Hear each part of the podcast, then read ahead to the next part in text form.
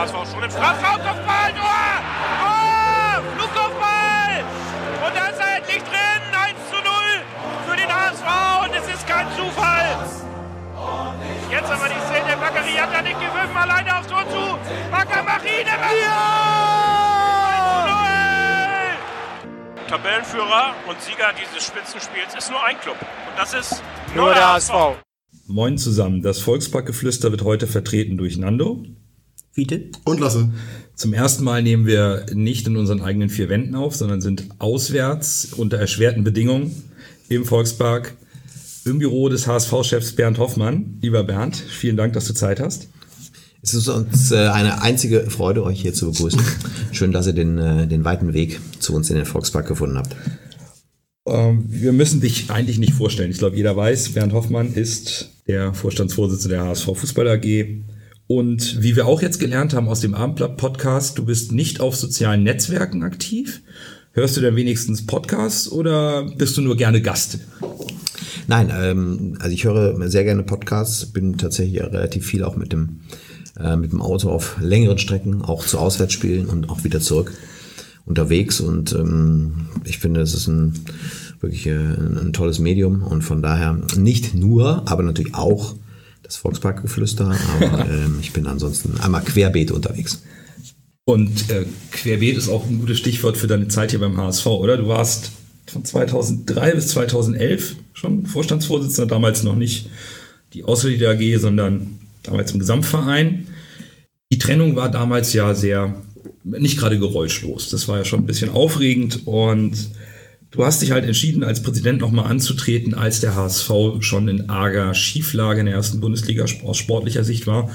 Warum hast du dir das nach dem damaligen Aus und der Zeit und der Kritik nochmal antun wollen? Naja, antun wollen ähm, kann man eigentlich bei, bei, einer, äh, bei einer Aufgabe wie ähm, die Geschicke beim HSV zu verantworten natürlich nicht sagen. Ne? Denn das ist eine, ähm, das ist eine ganz tolle Aufgabe. Ich habe die auch in meiner ersten Zeit äh, unglaublich ähm, gerne, gerne gemacht. Wir hatten eine sehr erfolgreiche Zeit, sowohl sportlich als auch wirtschaftlich, hatten dann natürlich ähm, das Aus war nicht so, wie ich mir das vorgestellt hatte. Und von daher hatte ich natürlich auch immer das Gefühl, ähm, also meine Geschichte beim HSV ist noch nicht ganz zu Ende geschrieben. Und dann kam natürlich die, die Phase äh, 2018, 2000, ähm, ja, 2018, wo die Situation natürlich ganz, ganz schwierig war. Also die Krise war ja geradezu greifbar im, im Stadion, bei den Ergebnissen, in der gesamten Aus- und Wirkung des, des Clubs. Und ähm, da hatten mich, haben mich einige angesprochen, ob ich mir denn nochmal vorstellen könnte, Verantwortung beim HSV zu übernehmen. Und da, mal, da musste ich jetzt auch nicht ganz besonders überredet werden, ähm, um mich damit zu beschäftigen. Und dann habe ich das ähm, sehr gerne gemacht und ich stand eigentlich immer dafür, dass ich Herausforderungen, auch wenn sie ein bisschen schwieriger sind, auch ähm, annehme. Von daher habe ich gedacht, naja gut, dann, dann gucken wir mal, ob wir den HSV wieder so sortiert bekommen, dass er dass die Wahrscheinlichkeit für, für, für Erfolg wieder ein bisschen größer wird. Ja, und ich meine, die, die schwierigste Aufgabe hast du jetzt als Vorstandsvorsitzender bekommen, nämlich nach dem Abstieg wurdest du ernannt zum Vorstandsvorsitzenden, wenn ich das zeitlich noch richtig in Erinnerung habe, mehr oder weniger direkt danach. Und die Voraussetzungen konnten ja nicht ungünstiger sein. Der erste Abstieg in der Vereinsgeschichte. Die Fans so rund um den Verein haben das sehr mit Fassung getragen. Im Stadion war eigentlich die Atmosphäre sehr ruhig, sehr entspannt, bis auf eine kleine Ausnahme. Wie war die Stimmung eigentlich im, im, im Verein, hier bei den Mitarbeitern, in, auf der Geschäftsstelle? Wie, wie, wie ging es da los? Hatte da jeder Angst um seinen Job? Oder ähm, wie muss man sich das vorstellen, wenn so ein Flaggschiff im, im, im, in Hamburg und auch im Fußball in der Bundesliga plötzlich absteigen?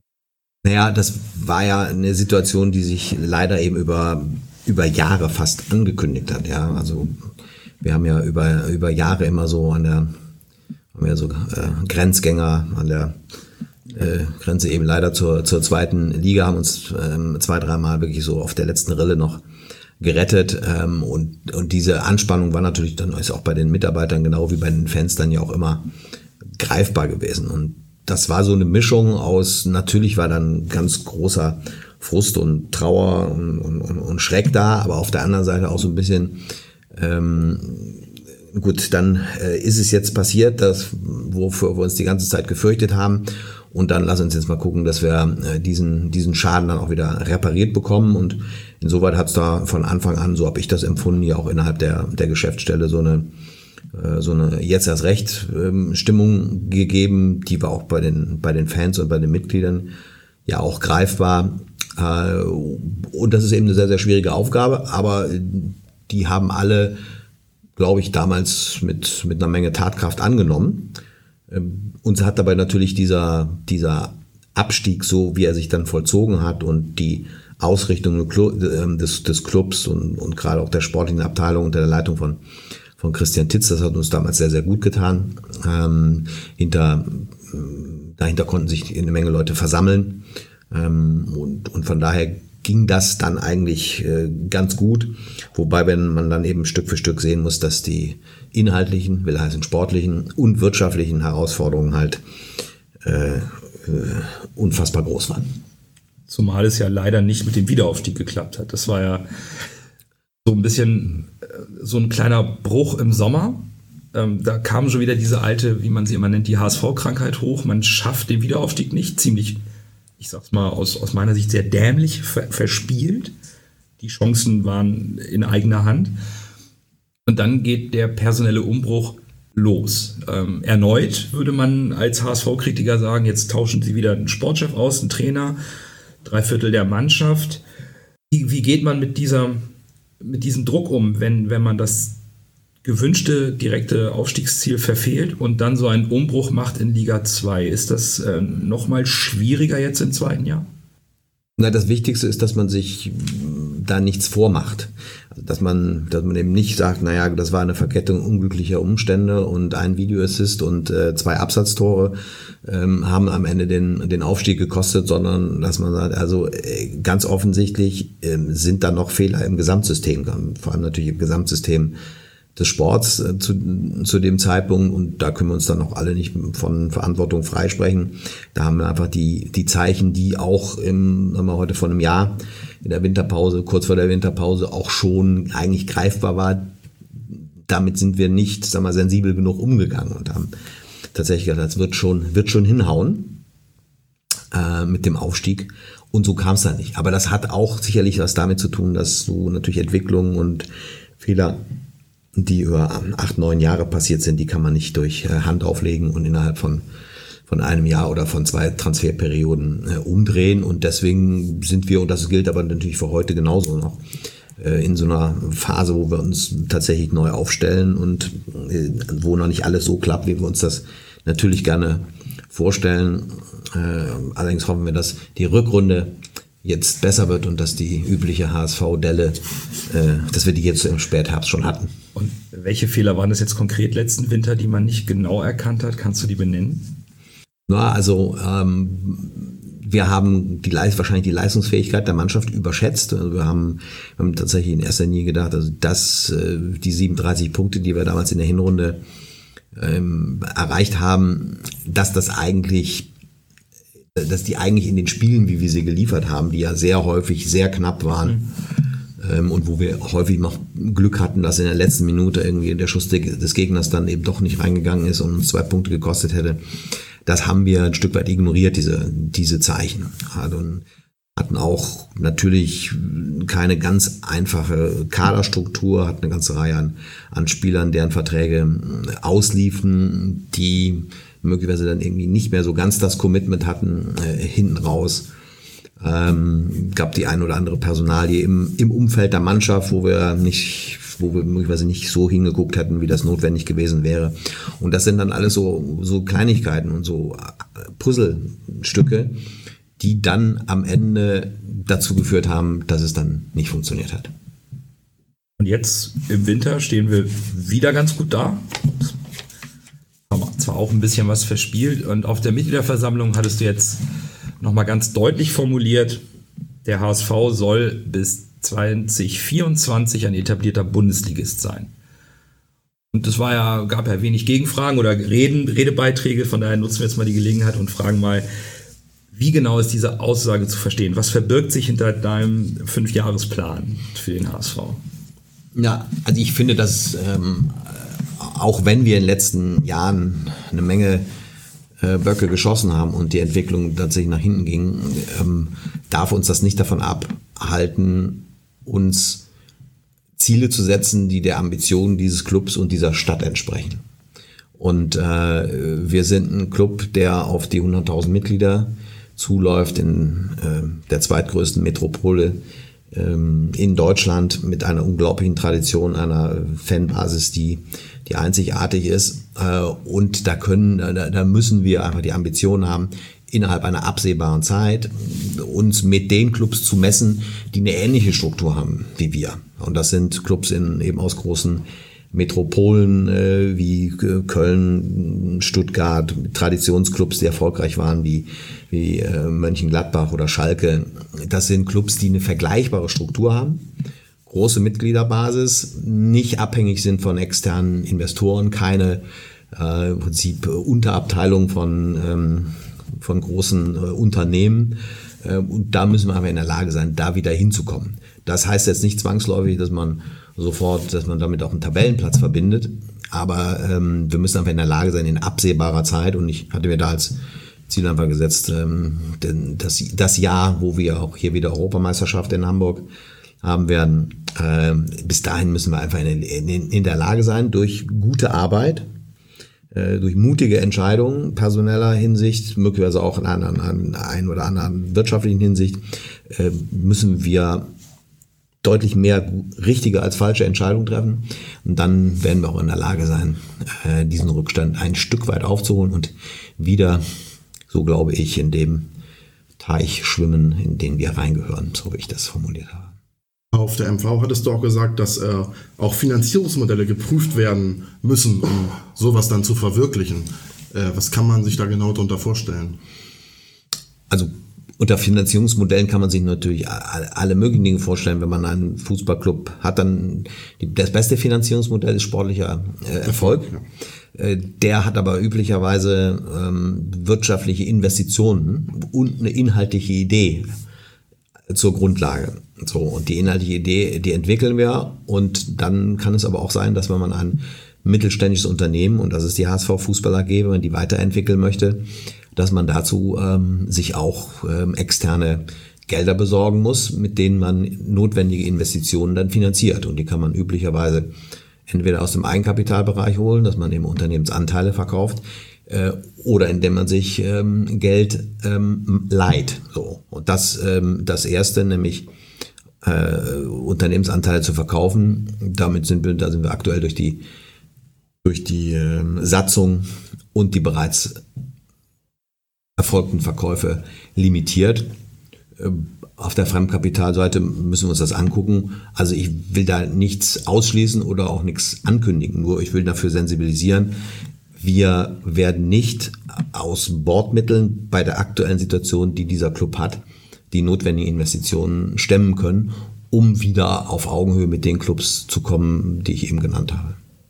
Was also auch bedeutet, sollten wir den Aufstieg schaffen, wird der Kampf um den Klassenerhalt ohne finanzielle Investitionen auch in den Kader ein deutlich schwierigeres Unterfangen, als es eh ist, als Aufsteiger in der ersten Liga.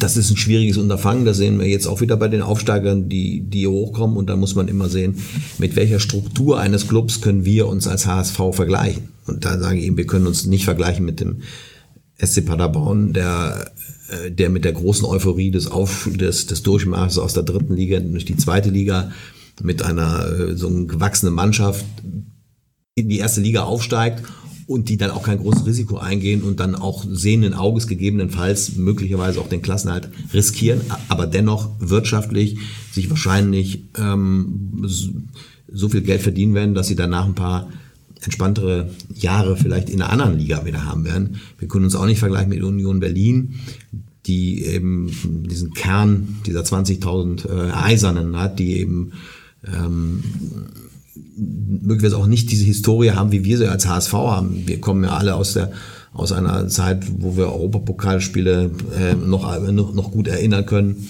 Wir haben ein anspruchsvolles Publikum, wir haben ein großes Stadion, wir haben auch einen Anspruch an die Art und Weise, wie wir Fußball spielen. Und das werden wir auf Dauer nur äh, einlösen können, wenn wir auch, ein, wenn wir auch die wirtschaftlichen Möglichkeiten dazu haben. Ist das Publikum noch so anspruchsvoll? Wir dürfen es nicht anspruchslos spielen. Das ist äh, für mich ganz, ganz wichtig. Das stimmt. Das ist, äh, ich will mich damit nicht zufrieden geben. Das können wir auch beim HSV nicht. Wir sind die einzige Millionenstadt in äh, Westeuropa, West- und Zentraleuropa, die keinen Erstligaklub hat. Äh, wir können überhaupt, es ist für uns, ist die erste Bundesliga kein Ziel, sondern, wie ich es formuliert habe, ist Geschäftsgrundlage. Und deswegen geht's äh, für uns, kann es nur um die Frage wie, wie stellen wir das möglichst bald auch wieder sicher? Und ähm, das ist, dann sind wir in einer Stadt wie, wie Hamburg, die auch beim Bau der Elbphilharmonie und, ähm, äh, und alle anderen Dinge, die Hamburg ausmachen, auch nicht äh, sich mit zweiter Liga zufrieden geben möchte. Und dafür befinden wir uns dann, das muss man auch sagen, natürlich auch beim, im, im Wettbewerb um Zeit- und Finanzbudgets von Familien, von Hamburgern und Hamburgerinnen äh, im Umfeld äh, dann mit Angeboten und das ist völlig wurscht, was es ist, ob das die Elbphilharmonie, ob es äh, Hagenbeck, ob es äh, äh, die Top-Kinos, die Theater, äh, die, die Elbe, die Alster sind. Und da muss ich ein gutes Angebot haben und das werde ich dauerhaft nicht in der zweiten Liga haben können. Okay, das kann ich verstehen. Das, wo ich drauf hinaus wollte, ist, man hat uns HSVern ja immer oft vorgeworfen, wir, äh, dass das Anspruch und Wirklichkeit auseinanderklaffen würden. Das ist sicherlich auch äh, so. Ich, ich habe so den Eindruck, das hat sich äh, doch in den letzten Jahren etwas gebessert. Den Eindruck habe ich auch. Also was ist, das ist ja auch unsere Aufgabe, ähm, klar zu machen, dass wir, dass wir Anspruch und, äh, und, und Realität und Möglichkeiten, die müssen einfach in Übereinstimmung, in, in Einklang gebracht werden. Also kein Mensch von uns läuft jetzt durch die Gegend und äh, prognostiziert in absehbarer Zeit eine Europa League-Teilnahme oder äh, die Zugehörigkeit zu einer bestimmten Elitegruppe im europäischen Fußball. Da sind wir so weit weg von. Ähm, das wäre einfach unlauter. Von daher nimmt jeder, und das Gefühl habe ich, und zwar jeder Mitarbeiter, jeder, der hier in Verantwortung steht, aber auch jeder Fan, jedes Mitglied, nimmt diese Herausforderung daran zu arbeiten, in der Gruppe, im Team, im HSV, uns wieder Stück für Stück nach oben zu bringen, nimmt jeder ernst, ohne dass da einer durchdreht. Und äh, darauf müssen wir eben auch, äh, auch achten. Aber wir dürfen eben bei den kleinen Schritten, die wir machen müssen, dürfen wir nicht vergessen, dass wir dann alle am Ende aber auch ein, ein großes Ziel haben, ohne dass wir darüber permanent rumquatschen. Wir haben ja noch ein sehr bedeutsamen, bedeutsames Puzzlestück. Das ist unser größter Anteilseigner an der AG. Und Fans so mein Empfinden, sehr, sehr froh darüber, dass man sich zum größten Teil von Klaus-Michael Kühne diese, von dieser Abhängigkeit lösen konnte, bis auf eben, dass er natürlich noch Anteile an der AG hat. Wenn du natürlich dann auf der Mitgliederversammlung sagst, Finanzierungsmodelle, drehen sich alle um und denken, fangen wir jetzt schon wieder an, mit Kühne anzubandeln, was uns vielleicht dann immer wieder Interviews einbringt, die wir nicht haben wollen. Wie, sieht künftig die Zusammenarbeit mit, mit Michael Kühne aus? Wird das äh, wieder wie früher oder versucht man das jetzt mal etwas zu professionalisieren, auch in der in öffentlichen Darstellung? Also Klaus-Michael Kühner ist der äh, nach dem, dem EV der größte Anteilseigner. Insoweit äh, ist er natürlich immer ein ganz, ganz wichtiger Ansprechpartner für uns, hat auch aus meiner Sicht nachvollziehbarerweise und richtigerweise einen äh, Vertreter im Aufsichtsrat der HSV Fußball AG, eben als gut 20 Prozent Gesellschafter, finde ich das völlig nachvollziehbar. Äh, aber die unternehmerischen Entscheidungen der HSV Fußball AG fallen, werden im, im Volkspark gefällt. Und das ist auch wichtig und das wissen auch alle und das wissen auch alle Beteiligten. Und wenn da möglicherweise in der Vergangenheit ein anderer Eindruck äh, entstanden ist, dann äh, haben wir mit dem, glaube ich, durchaus ähm, äh, aufgeräumt ähm, und haben die, die gesamte Zusammenarbeit, auch die vertragliche Zusammenarbeit mit Herrn Kühne auf eine, ähm, auf, auf eine Beziehung auf Augenhöhe entwickelt. Und ich bin da, ich bin da jetzt sehr zufrieden mit. Und auf der Basis kann dann auch äh, wieder etwas Neues wachsen, so, so verstehe ich das, ohne dass wir, und das ist im Moment ja durchaus immer der, der Punkt, das war ja immer, immer die Frage, redet man jetzt wieder über zusätzliche Anteile und, und solche Dinge. Aber das ist nun alles geregelt und solange da die, ähm, die, die, die Mitgliedschaft durch irgendetwas anderes ähm, möchte, wird es da auch natürlich keine Entwicklung geben. Wir glauben, wir sind da jetzt insgesamt gut aufgestellt und die Tatsache, dass ich ganz, ganz wenige Fragen mittlerweile bekomme zu der Art der, der Zusammenarbeit, ist, ähm, muss ich immer sagen, ist immer schon ein gutes Zeichen.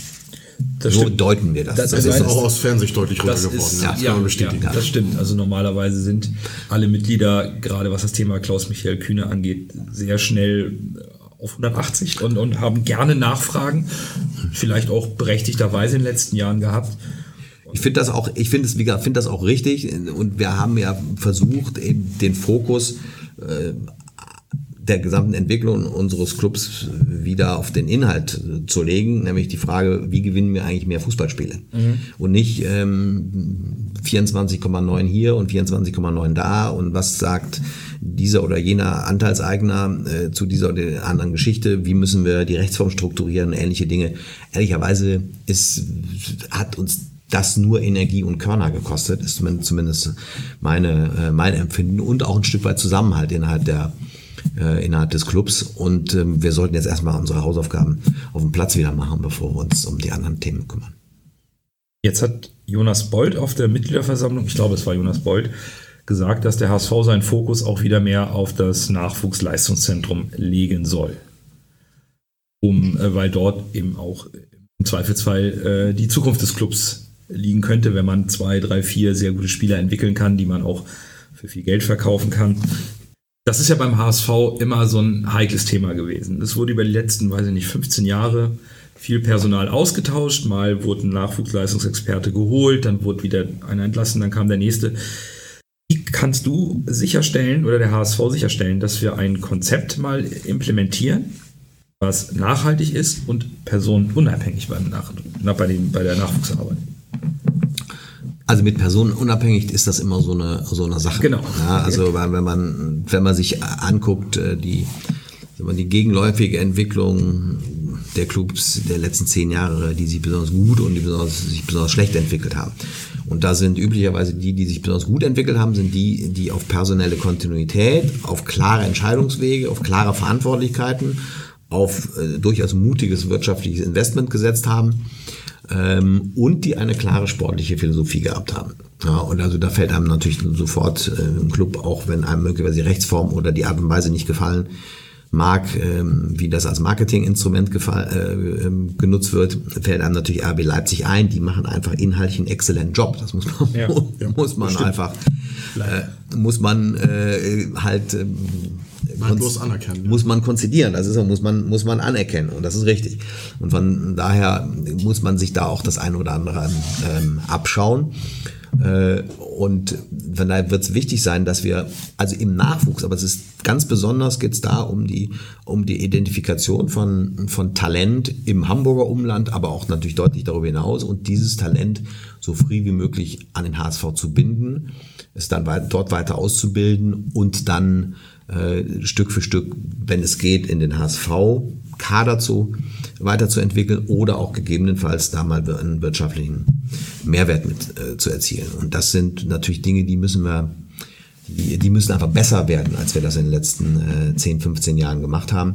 Wir hatten, wir haben ja durchaus auch in Europa laufen noch, äh, ich glaube, Spieler rum, die einen Marktwert haben von, ich glaube, insgesamt 200 Millionen Euro, also von, äh, von Son über Mustafi bis Choupo-Moting, die sind alle hier in Norderstedt noch, ähm, muss man fairerweise dazu das sagen, äh, ausgebildet worden, entwickelt worden und in europäischen Fußball äh, entlassen worden.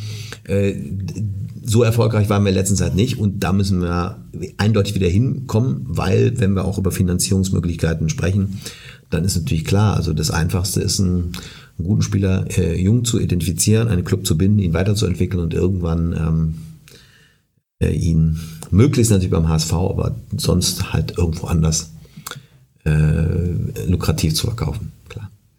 Was mich freut, ist, äh, dass du darauf hinweist, äh, möglichst beim HSV nutzen, in Anführungsstrichen.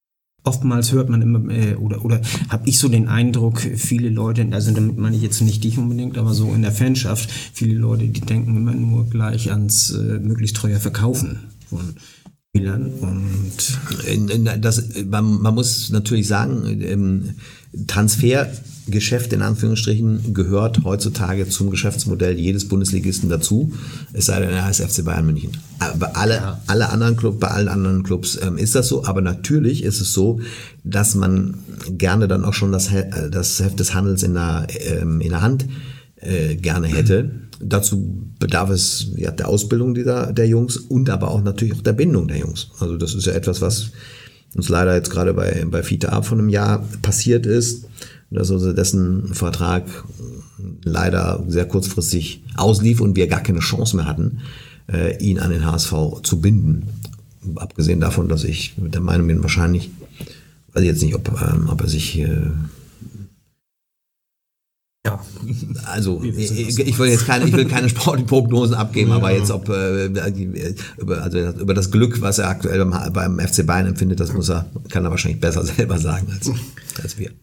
Bedeutet das, dass der HSV wieder dazu hinkommt, eine Vereins- und Spielphilosophie zu entwickeln, die dann erstmal gültig ist, damit die eben auch Spiel Ajax Amsterdam bis in die Jugendmannschaften runtergetragen wird, damit eben diese Kontinuität auch mit einem roten Faden durch den Verein getragen wird im sportlichen Bereich. Natürlich hört sich das immer auf jeden Fall wünschenswert. Äh, klar, es aber ist es ist immer in jedem dieser Gespräche kommen wir immer dahin, das heißt wie bei Barcelona und bei Ajax Amsterdam. Ansonsten fallen einem von den sagen wir, 100 Clubs in den Europä fünf europäischen Top-Ligen äh, fallen einem da so viele dann auch nicht ein. Äh, aber es gibt sag mal so, es gibt ähm, durchaus Muster für, für sportlichen Erfolg. Und das ähm, ist natürlich etwas, was wir versuchen gemeinsam hier, hier zu entwickeln. Und das orientiert sich eben an ganz besonders wichtig ist, natürlich ist eine gute Nachwuchsarbeit wichtig. Auf der anderen Seite muss man eben auch, äh, auch sich anschauen, wenn ich 25 Spieler im Kader habe, davon habe ich vielleicht, naja, zwei oder drei und wenn es super läuft, vier die ich selber ausgebildet habe im eigenen Club. Aber 80, 90 Prozent derer, die im Kader sind, sind die, die man zu irgendeinem Zeitpunkt bei irgendeinem anderen Verein identifiziert hat und zwar möglichst früh, um sie dann möglichst früh für übersichtliches Geld an den Club zu binden. Und das sollte natürlich in eine Konzeption reinpassen, die natürlich hier bei uns äh, vom Sport vorgegeben wird und die sich, ähm, die wir, die wir entwickeln und die wir natürlich Stück für Stück umsetzen. Aber auch da muss man wieder sagen, die lassen sich besser umsetzen, wenn man in der ersten Bundesliga spielt, als ähm, wenn man eben Spieler, von denen man glaubt, sie sind richtig toll, davon überzeugen muss, dass sie äh, den etwas mühsamen Weg durch die Ebene äh, der zweiten Liga mitgehen. Wie zufrieden bist du aktuell mit dem Nachwuchs des HSV? Wagnoman hatte sich ja bis zu einer Verletzung schon recht gut festgespielt im Kader. Jetzt ist Sosa, glaube ich, noch mit im Trainingslager gewesen. David. David ist noch ein ganz junger also Bursche. Muss man sagen, wir haben gerade also aus dem, dem Jahrgang ähm, Wagnermann, äh, David und ähm, Wer war noch? Ähm, Fabisch ist auch noch dabei. Exakt, es war Fabisch dabei. Wir hatten jetzt Suhonen im, ähm, Anzi Suhonen im, mit im, im Trainingslager mit dabei.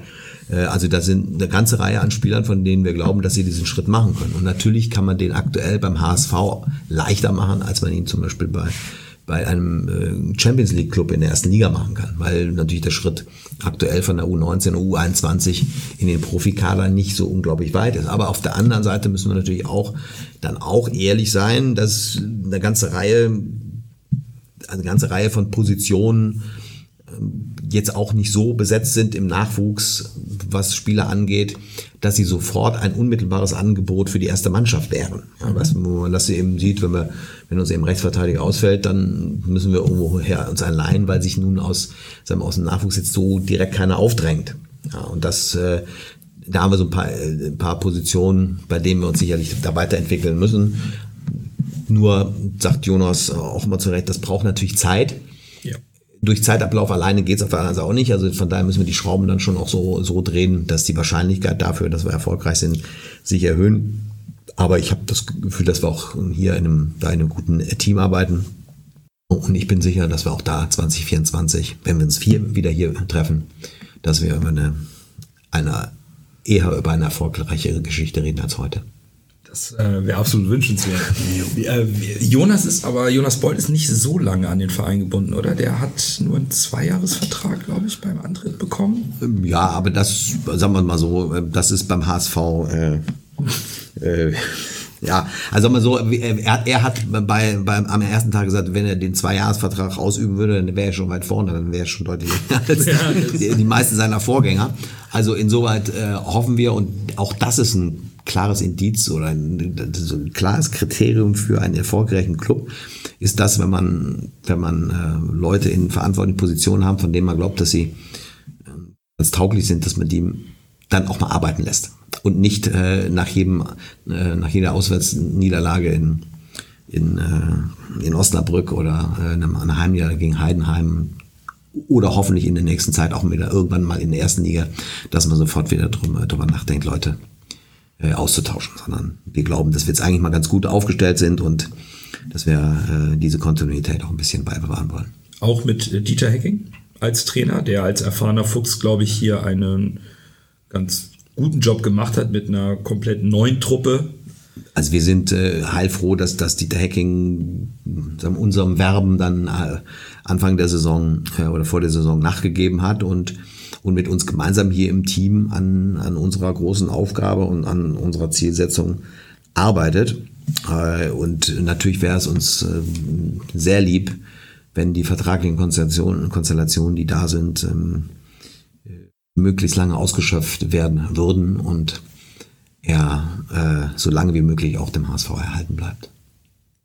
Und das Zusammenspiel mit, mit dem EV, also mit der Muttergesellschaft der AG, ähm, so sagte auch Marcel Janten, ist einwandfrei, das äh, harmoniert alles, obwohl die AG deutlich autarker ist, als es vorher noch als Gesamtverein war, ist alles in bester Ordnung und funktioniert, harmonisiert alles hier beim HSV momentan? Also das wäre mir jetzt äh, übertrieben. Also das alles immer und harmonisch und so. Also so äh, ist es natürlich äh, nicht immer. Es ist wie in einer, finde ich, wie in einer guten Familie, dass man sich durchaus auch mal hinter verschlossenen Türen äh, auch mal unterschiedliche Standpunkte austauscht. Hm, aber wir haben bisher immer einen gemeinsamen Weg gefunden. Und wichtig ist, dass wir, dass wir wirklich gut und offen und vernünftig miteinander kommunizieren. Das sind, das sind sowohl die Gremien äh, im, im EV, mit denen wir ja nur mittelbar zu tun haben, aber bei denen wir allen möglichen der, Möglichkeiten der Kommunikation und der Transparenz auch nachkommen. Äh, wir sind immer sehr froh über äh, Einladungen, die auch ich, obwohl nun Vorstand der AG erhalte. Das geht jetzt am Wochenende ist der der Neujahrsempfang äh, der Amateursportler oder ich bin jetzt äh, in zwei, drei Wochen bin ich beim Gremientreff des äh, EV, war bei den Senioren des, äh, des EV, auf der anderen Seite sind die und dann treffen wir uns äh, mit Vorstand und dem Präsidium äh, des EV einmal im Monat zu einem informellen Austausch, ohne dass es dann immer direkt eine Agenda gibt. Also wir haben das Gefühl, dass wir, wir HSV alle gemeinsam hier an, an einem Strang ziehen und das ist auch notwendig dafür. Sind die sonst die Fliehkräfte in so einem solchen, solchen Gesamtkonstrukt einfach so groß, dass wenn man nicht vernünftig miteinander arbeitet und redet, dass man da sonst auseinanderfliegt. Also die AG hat schon das Ohr auch beim EV und hört auch ein bisschen auf den auf die Mitgliederstimmung. Das kommt hier schon noch an, auch wenn das jetzt so ein bisschen voneinander getrennt ist. Äh, sehr. Und das haben wir auch versucht, da ja auch nachzuweisen, jetzt bei der, bei der Mitgliederversammlung, also dass die Mannschaft eben da war, das erste Mal, ich glaube, seit, seit fünf Jahren wieder, äh, dass wir eben unsere Berichte, ob das nun der Aufsichtsratsvorsitzende und ja, alle Vorstände waren, ähm, eben auch sehr ernst, genommen haben in die Diskussion mit den Mitgliedern. Und das nehmen, das honorieren dann eben auch die Mitglieder, den Eindruck, hatten wir, also insoweit war ja auch die, gerade die, die letzte MV war ja, wenn man HSV-Verhältnisse anlegt, ja ausgesprochen harmonisch. Ich denke, wir sollten sowieso hm, aufhören, zu sehr in AG und EV zu denken, sondern äh, wir sollten mehr in HSV denken. Meine Ansicht. Genau, das, das ist ja das, was wir auch, also was wir auch äh, propagieren. Also auch, auch wir denken nicht in diesen Kategorien. Ähm, natürlich müssen wir die ganzen Anforderungen, auch formalen Anforderungen, die rund um eine Aktiengesellschaft äh, bestehen, dass eben nicht ein Aktionär, in dem Fall eben der EV, bevorteilt wird gegenüber allen anderen Aktionären. Also da gibt's sehr klare auch juristische Anforderungen. Da müssen wir, da müssen wir natürlich aufpassen. Aber natürlich äh, sprechen wir, und das ist auch das Schöne, auch, auch äh, Präsident des, des EV, das Präsidium äh, und auch der, der AG-Vorstand eine gemeinsame Sprache und wir verstehen uns dann eben auch alle als HSVer. Unabhängig von der Rechtsform, unter der wir uns gerade bewegen. Dann würde ich vielleicht nochmal so eine abschließende Frage zum Thema sportlicher Bereich, HSV stellen und wirtschaftlicher Bereich. Äh, für das nächste Wirtschaftsjahr oder für das laufende wird ja nochmal mit einem Verlust, äh, wurde ja prognostiziert auf der Mitgliederversammlung, dass der in identischer Höhe ist wie jetzt vom abgelaufenen Jahr. Wann erfreuen wir uns denn wieder an einem positiven Ergebnis und an der schwarzen Null? Gibt es da schon auch so ein innerhalb deines Fünfjahresplans auch mal so, dass man sagt, so ab jetzt muss es mal wirtschaftlich auch wieder in unsere Tasche fließen? Also ein Fußballclub der Fußball-Bundesliga, der seine Hausaufgaben vernünftig macht, ist äh, in einer erfolgreichen Branche, nämlich der Fußball-Bundesliga, in einem eingeschwungenen Zustand muss der auf äh, in, in schwarzen Zahlen geführt werden können. Da sind wir aber noch nicht. Also wir haben durchaus natürlich noch ähm, Herausforderungen, die aus, äh, aus vertraglichen Konstruktionen irgendwie der Vergangenheit herrühren. Ähm, also von daher wäre das natürlich die Hoffnung, wenn uns der Aufstieg gelänge, dass, äh, dass wir im nächsten Jahr schon mit einer, äh, dass wir dann mit einer schwarzen Null umkommen. Und also jeder, der mich kennt, der weiß auch, dass ich also gerne sowohl sportliche Ziele erreiche und auf der anderen Seite aber dennoch, dass wir diese Fragen bei unserem nächsten Podcast nicht mehr besprechen und wann wir denn mal wieder auf eine schwarze Null kommen. Ähm, bin ja schon froh, dass jetzt also schon keiner mehr nachfragt, ob wir denn Lizenz bekommen, weil also das ist, äh, das haben wir nur nachgewiesen, dass wir da nicht jedes Mal irgendwie nachfragen müssen, ob es irgendwie läuft oder nicht. Und äh, das ist das ist ganz wichtig und natürlich auch ganz wichtig, dass irgendwann äh, wir nicht immer in dieser Galerie derjenigen auftauchen, die die äh, rote Ergebnisse zu verantworten haben. Da habe ich auch keine Lust zu. Okay. Äh, du hast gesagt, in einer Familie gibt es Fliehkräfte. Die gibt es ja hier auf dem Spielfeld auch manchmal. Um alle so ein bisschen zu ehren, gibt es dann den Schiedsrichter und mittlerweile auf den VAR als Assistent. Was hältst du denn vom VAR? So deine Meinung zu? Das ist äh, das. Also grundsätzlich ist natürlich nichts dagegen einzuwenden, wenn äh, wenn die Unzulänglichkeiten, denen jeder Mensch in Entscheidung ausgesetzt ist, wenn man die so weit wie möglich versucht irgendwie äh, zu, zu korrigieren. Ähm, klar ist hier allerdings auch, dass äh, das noch nicht perfekt ist. Ich habe gerade ich, eine Statistik gelesen, gestern vorgestern, dass äh, ich glaube über 90, 92 Prozent aller Videoassist-Entscheidungen waren dann äh, richtig äh, und haben dazu geführt, dass eben dass das richtige Ergebnis da rauskam. Dennoch sind wir natürlich, ist man im Einzelfall dann auch immer unzufrieden. Ja, also ich finde diese, äh, wir haben mich, haben mich natürlich sehr geärgert über das Spiel in Darmstadt wo das Kopfballtor von, von Rick van Dronglen, das wird ab, ja. äh, das wäre niemals äh, ich, war im Stadion, ich war im Stadion. Ja, ohne Video ist es nie im Leben abge, abgepfiffen Nein. worden. Da, da also kam kein Mensch auf die Idee, dass da vielleicht irgendwas schiefgelaufen sein könnte. Äh, ich glaube, es ist, also was mich ärgert, also was mich persönlich ärgert, ist, äh, ist dieser zeitliche Versatz zwischen äh, dem also dem, was passiert ist, nämlich dem Tor oder dem vermeintlichen Elfmeter oder der Abseitsentscheidung und dann der Entscheidung und dann der, der, Prüfung durch den Kölner Keller und dann kommt dann irgendwann die Entscheidung noch auf dem Platz an. Also wenn man das deutlich näher zusammenrücken könnte, dass das dann irgendwann mehr oder weniger in Echtzeit passiert, äh, dann könnte ich mich damit wesentlich mehr anfreunden. Als so ist es doch ein Eingriff in den, in den Spielablauf, der, der für den Fußballpuristen nicht so richtig schön ist. Ja, was mich als Dauerkarteninhaber tatsächlich immer am VAR stört, ist, dass es intransparent ist. Man kriegt für mich ist es immer so ein bisschen so ein TV-Produkt. Äh, wenn ich hier im Stadion sitze, ich habe eine Dauerkarte, ich krieg äh, man kriegt nicht mit, was die Entscheidung ist. Passiert was auf dem Spielfeld und jeder Freund, der einem über WhatsApp schickt oder auf Kicker, ist besser informiert als man selbst, der am Ort des Geschehens ist. Und das ist das, was mich an dem VAR so ein bisschen stört. An sich finde ich ihn auch äh, richtig, die technischen Möglichkeiten auszuschöpfen, es zu nutzen, heutzutage im Jahr 2020. Aber diese ganze Transparenz, äh, es könnte deutlich besser gemacht werden. Ja. Zum Beispiel wie im Football, dass man vielleicht eine kurze Ansage vom Schiedsrichter gibt oder es auf Videoleinwand angezeigt wird. Also Also ich glaube, es, eins ist klar, es wird, es wird, glaube ich, es wird nie wieder eine totale Abkehr vom, vom Videosys geben. Aber wir müssen, wir müssen, äh, wir müssen ihn besser machen. Das muss man wirklich sagen. Und das kann, das kann dann, äh, das, das, das kann auf der technisch sein und es kann natürlich auf der, auch auf der Regelebene äh, sein, muss man auch mal sagen. Ich habe ja im, fand ja die Art und Weise, wie Videosys beispielsweise im, im Hockey genutzt war, fand ich immer irgendwie ganz gut, dass irgendwie halt äh, jede Mannschaft zweimal pro, pro Spiel oder pro Halbzeit die Möglichkeit hat, Videoassist anzufordern, Richtig. wenn man der Meinung ist, da ist irgendwas schiefgelaufen.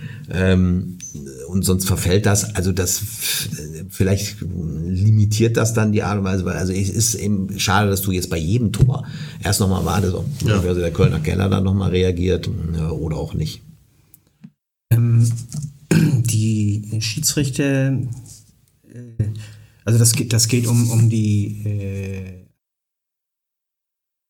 Abbildung der Szenen, der strittigen Szenen nochmal auf der Li- hier, äh, Stadionleinwand. Schiedsrichter sagen ja, die Vereine wollen das nicht. Wie stehst du dazu?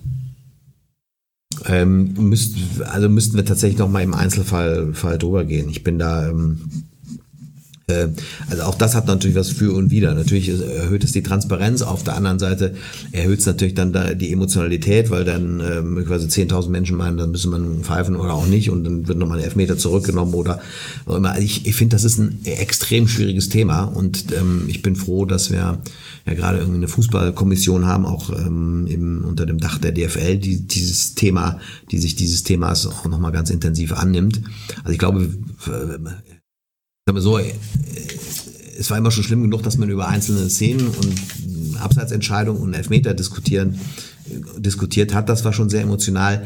Jetzt ist das abgelöst worden dadurch, dass man permanent über Videoassist irgendwie diskutiert. Und das ist eigentlich ähm, auch nicht schön. Im Gegenteil, es ist eigentlich noch eben, bringt so ein Stück Künstlichkeit in den Fußball, der eigentlich nicht zur DNA unseres Sportes passt.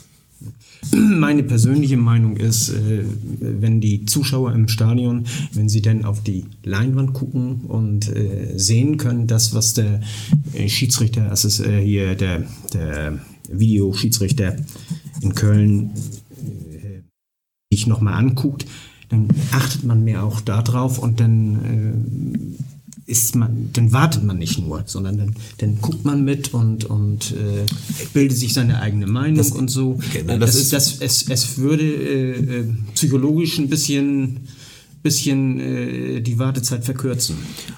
Also das, Genau, das zahlt ja so ein bisschen ein auf das, was ich eben auch gesagt habe. Es muss ein bisschen transparenter sein und du musst das Gefühl Mhm. zumindest haben, dass also zwischen der Sache, die passiert ist und irgendwie der Entscheidung, dass du nicht irgendwie alleine gelassen wirst da im Stadion ne, mit dem gesamten Thema und du irgendwie nur mit deinem Nebenmann diskutieren sollst, was ist jetzt eigentlich passiert, ist jetzt gerade Video Assist oder, oder nicht. Da gibt's ja im, äh, bei der NFL ja dann auch irgendwie anders, dann schmeißt du irgendwie ein Fähnchen oder Genau. Äh, und der Schiedsrichter sagt es dann auch ganz genau. deutlich. Und der Schiedsrichter sagt es dann eben auch, auch ganz deutlich, während du ja immer, immer guckst, was macht der jetzt nun gerade und und zeigt dann irgendwo hin oder geht da hin und bis er dann irgendwie dieses äh, imaginäre Viereck dann zeigt, das, das kann dann irgendwie auch nochmal dauern. Also es ist insgesamt ein Verfahren, was noch nicht ähm, ganz ausgegoren ist, das würde ich mal, würde ich mal sagen. Wir hatten im äh, Podcast dazu auch schon die Diskussion, ob das vielleicht so ein typisch deutsches Problem ist, ob wir vielleicht äh, die, der DFB oder der DFL jetzt einfach versucht, es äh, zu genau zu machen. Ich weiß nicht, ich glaube, es gibt Diskussionen auch in anderen, in anderen Ländern, aber also wir, wir Deutsche haben ja auch in der Tat eine Tendenz, viele Dinge dann nochmal ganz intensiver von allen Seiten zu beleuchten. Ähm, und das kommt uns natürlich hier bei der Video Assist-Debatte entgegen oder eben nicht entgegen, Ja, je nach stimmt. Standpunkt. Weil irgendwie der Video Assistant Referee hat für mich so ein bisschen die Emotion aus dem Stadionerlebnis genommen, wenn man Minuten warten muss, bis man jubeln darf. Das kann in entscheidenden Situationen geht es aus einem raus und dann plötzlich muss man sich hinsetzen. Das macht, macht für, einen- für, für, für einen Fan im Stadion schon, glaube ich, einiges kaputt, wenn dann die Entscheidung dabei äh, intransparent bleibt. Aber gut, das ist, glaube ich, der eine Part der Emotionen im Stadion, die, die immer so schwanken. Der andere Part ist, äh, glaube ich, die Problematik, die auch noch sehr interessant ist, wo der HSV so gefühlt eine kleine Vorreiterrolle spielen möchte beim Thema Pyrotechnik. Ja, das ist richtig. Ich weiß nicht, ob also Pyro und Video Assist in unmittelbaren Zusammenhang zu sehen sein. nicht. Aber, aber äh, in der Tat ist eins ist richtig. Ich bin nun auch ein klarer Verfechter davon, äh, dass Atmosphäre ähm, im Stadion, Stimmung im Stadion, Emotionen im Stadion ein der Rückgrat jedes äh, jedes Fußballerlebnisses äh, sind. Und ähm, das muss alles in geregelten Bahnen verlaufen, sowohl beim Video Assist als auch möglicherweise bei kontrollierter Pyro, in welcher Art auch immer. Aber ich bin immer der Meinung, dass man, dass man, äh, dass man, dass es irgendwie geht, wir ein Maximum an, an Atmosphäre und Stimmung und Emotionen im Stadion haben müssen. Weil das ist der Grund, warum Menschen ins Stadion gehen. Und ist auch der Grund dafür, dass, äh, dass Fernsehanstalten das äh, übertragen. Und insoweit ist es einfach auch schon das, wirtschaftliche Rückgrat unseres Unternehmens in Anführungsstrichen ist Emotion im Stadion. Und da und da deswegen sind wir auch da aufgefordert, auch jetzt bei der Pyro-Geschichte uns uns auch damit sehr intensiv und zwar aus unterschiedlichen Blickwinkeln dieser Thematik anzunähern und ich halte eben nichts davon, dass wir versuchen, irgendeine Art von zertifiziertem äh, Stadionerlebnis äh, zu produzieren, ähm, das äh, und unsere Fans äh, und ihre Stimmung zu, zu domestizieren. Das ist Unfug aus meiner Sicht. Stimmt. Äh, du hattest ja auch gesagt, du bist mit den äh, Behörden auch im Gespräch bezüglich Pyro. Äh, gibt es da zum Beispiel auch, es gibt ja auch diese kalte Pyro. Jetzt aus Dänemark, da wird das ja schon teilweise getestet in den Stadien, bei Brøndby und so. Die ist dann nur 230 Grad heiß statt 2000 Grad. Äh, Das ist, äh, äh, genau, das, das, ist ein, das ist ein hochkomplexes Thema, ähm, weil natürlich auch zur kalten Pyro dann sagen viele, wieso, also kalt ist sie auch nicht, also 230 Grad, also ist auch irgendwie eine Menge, äh, Ja, ist, ist auch irgendwie extrem heiß. das, Argument sind ja, das Argument sind ja auch immer die, die, die heutzutage die ganzen Plastikjacken, die die Menschen anhaben. Exakt, also da gibt es eine Menge äh, Ar- Ar- Argumente dafür. Ich meine nur, dass diese Argumente, das sind alles keine Argumente, die uns davon abhalten äh, dürfen, den Wunsch der aktiven Fanszene, nämlich äh, kontrollierte Pyro, das so, so sehe ich, kan- kontrollierte Pyrotechnik als ein Teil der Fankultur zu begreifen, das nicht ernst zu nehmen und das und zu, und zu versuchen, einen Weg mit denen gemeinsam zu finden, das auch bei uns im Stadion oder im Fußballerlebnis zu integrieren. Und das muss eben ganz klar sein, das hat nichts damit zu tun, dass wir äh, den Straftätern, die tatsächlich sich vermummt äh, die vermummt Leib und Leben von Stadionbesuchern riskieren, äh, dass wir, dass, dass wir das legalisieren wollen würden. Ja, das ist überhaupt gar nicht irgendwie unser, unser Thema, ganz im Gegenteil. Wir glauben, das ist unsere These, dass in der Auseinandersetzung äh, mit, unseren, mit unseren Fans wir in der Lage sind, gemeinsam einen Weg im Geben und Nehmen zu entwickeln, der eben auf der, anderen, auf der einen Seite ein ungefährlicher Weg ist und auf der anderen Seite aber Emotionalität und auch ähm, äh, die kann auch pyrotechnische Elemente haben, ähm, das miteinander zu verbinden. Und ich lasse mich da auch nicht von abhalten und ähm, äh, das zumindest so lange zu versuchen, bis dieser äh, Versuch total gescheitert ist und das sehe ich noch gar nicht. Wer muss denn da alles mitspielen, außer die Fans, die Pyrotechnik als Teil der Fankultur sehen, der Verein, der sagt, verstehen wir, den Ansatz können wir nach, nachvollziehen, den wollen wir unterstützen. Dann muss man, glaube ich, aber DFB, ich meine, der HSV ja erstmal im eigenen Stadion erstmal das Hausrecht. Also, Theoretisch könnte man ja sagen, wir machen das. Wir haben zunächst mal ein Hausrecht, aber natürlich unterliegen wir auch all den, äh, den, den Regularien, die jeder Veranstalter, wenn er äh, Menschen versammelt und eine Veranstaltung durchführt, den unterliegen wir auch. Also insoweit sind das die, die Anforderungen, die die Sicherheitsbehörden und die Stadionordnung und ähm, die, die Gesetze zum Abbrennen von äh, pyrotechnischer Erzeuge unterliegen. Ähm, und insoweit ist der, der erste Ansprechpartner natürlich, äh, sind das die Behörden, also das dann ähm, das Ordnungsamt, Polizei, ähm, Feuerwehr, wenn es um, um so etwas geht. Und wir sind eben der Meinung, Dinge, die bei Popkonzerten möglich sind, also da spricht man per se nichts dagegen, dass die kontrolliert auch bei einem Fußballspiel abgebrannt werden können. Aber dazu muss man natürlich diesen Gang durch die Instanzen machen. Und das ist zunächst einmal ist das natürlich die sind das die die Behörden innerhalb äh, der Stadt. Und dann kommen wir in die DFB Gerichtsbarkeit. Und da gibt es ähm, eine DFB, eine DFL-Kommission, die sich damit auseinandersetzt. Und dann gibt es dann für solche Dinge das DFB-Präsidium, die müssten dem gegebenenfalls noch äh, zustimmen. Und da sind wir jetzt gerade in dem Prozess, da weiß ich jetzt noch nicht 100 Prozent, was da rauskommt, aber wir sind ganz optimistisch, dass wir einen solchen Versuch auf jeden Fall im Laufe dieser Saison auch noch machen können. Und mit den Fans ist das auch abgesprochen. Und die mit, äh, das ist, da sind wir im Austausch. Insgesamt sind wir im Austausch. Wir, wir setzen ja total auf Dialog und zwar egal ob nun mit den Fans oder mit dem DFB ähm, und werben da für unseren Weg. Äh, das ist möglicherweise ähm, in der, in der, im Ausmaß nicht ganz so, wie unsere Fans das gerne hätten und deutlich über dem hinaus, was der DFB gerne hätte. Aber hier müssen wir irgendwie sehen, dass wir ähm, da eben auch zu einem Prozess und zu Kompromissen kommen, ähm, die dann auch für alle Seiten gangbar sind. Zumal das ja auch wirtschaftlich für den HSV immer ein kritisches Thema ist. Wir sind ja mit Tabellenführer in den Strafen in den letzten Jahren. Das ist auch etwas, was man nicht unbedingt in der Presse lesen möchte jedes Jahr. Auf gar keinen Fall. Das ist ähm, überhaupt gar nicht das, was wir lesen wollen. Das ist eben ähm, eine teure Angelegenheit und ähm, das interessiert diejenigen, die äh, vermummt äh, losfackeln, interessiert das äh, null. Das stimmt. Äh, leider. Und ähm, aber für uns ist das äh, ist das sehr teuer und sind, sind auch sehr aufwendige Verfahren. Wir sind ja gerade mitten in einem Verfahren mit dem mit dem DFB wegen der ähm, Vorkommnisse beim letzten Derby. Und ehrlicherweise ist sowohl Energie als auch Geld können wir anders verwenden. Dazu noch, äh, man hatte sich ja auf 140.000 geeinigt. Strafe. Ja, geeinigt oder, nicht, oder, sondern das war das, das ist das Urteil des ja, DFB. Das, das, das Urteil. Äh, Sportgerichts. Und, und äh, jetzt hat der Chefankläger dagegen Berufung eingelegt, oder? Genau, so ist das. Das ist also, das ist das Gericht ist ein unabhängiges Gericht und vor dem Gericht ähm, hat der äh, muss man sich das so vorstellen, ist das halt quasi der Staatsanwalt ja. des DFB, nämlich der Kontrollausschussvorsitzende, Herr Dr. Nachreiner, der hat einen Strafantrag gestellt. Der belief sich ursprünglich auf 250.000 und jetzt im letzten Schritt auf 200.000 Euro. Äh, und wir haben argumentiert, dass das deutlich darunter liegen müsste. Und dann hat am Ende der, der, das Sportgericht entschieden, nach Abwägung aller Argumente, die Strafe bei uns soll 140.000 Euro betragen.